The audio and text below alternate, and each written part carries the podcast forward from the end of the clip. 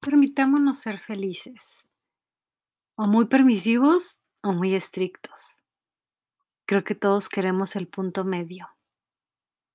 La carencia o la abundancia, los que tienen mucho se sienten culpables por tener tanto y los que tienen poco por la carencia de su pensamiento.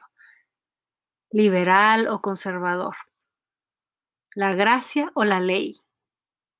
Disfrutar no está mal,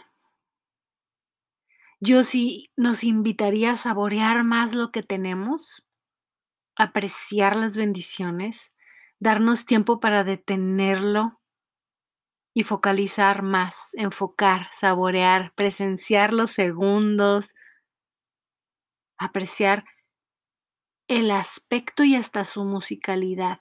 Todo tiene música, es uno de los lenguajes favoritos de Dios. Como se use es otro tema. Pero a veces me imagino a las partículas vivas gritando al unísono la dicha de su creación, los pájaros predicando que existen y viven sin trabajar, las hojas frágiles de un árbol en contraste con su tronco y raíces poderosas, el agua vestida de baile constante y el sol gritando determinación.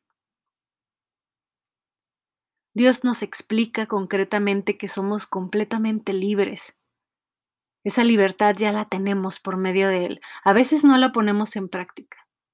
Creo que solo nosotros individualmente podemos hacerlo y tenemos el poder para hacerlo. Es una bendición tener libertad, vivir en ella. Sin embargo, la exacta medida, el tiempo y efecto en cada una de nuestras vidas a nivel personal puede ser tan distinta una historia con un ser humano que para el otro para mí puede significar muy poco que me inviten a un casino a apostar. A mí lo personal no me llama la atención para nada.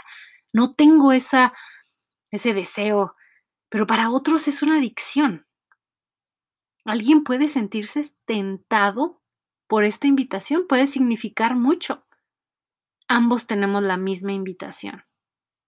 Sin embargo, dos distintas apreciaciones y repercusiones. Esta historia continuará. Te espero mañana. Gracias por sintonizar.